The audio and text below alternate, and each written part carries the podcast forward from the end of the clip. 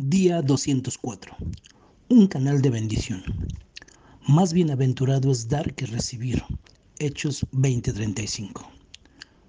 ¿Realmente comprendemos que no somos el destino final de las bendiciones de Dios?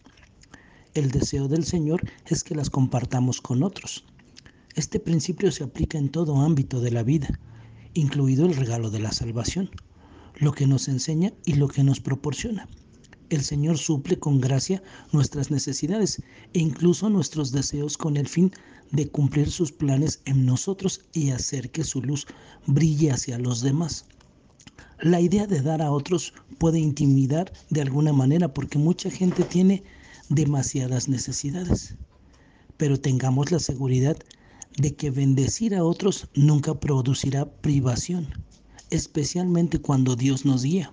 Por el contrario, dar a otros, nos conviene en canal del flujo interminable de provisión divina.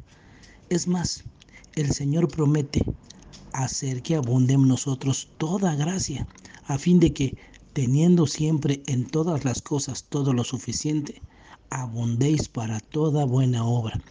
Y esto nos lo dice en 2 de Corintios 9:8. Él nos enriquecerá en respuesta a la generosidad que mostremos. Por tanto, tenga la seguridad de que nunca superará al Señor. Demuestre en su vida la bondad divina satisfaciendo la necesidad de alguien más. No permita que la generosa provisión divina se acabe en usted. Pásela y descubra el gozo del ciclo interminable de bendiciones. Que tengas un excelente día y que el Señor te bendiga.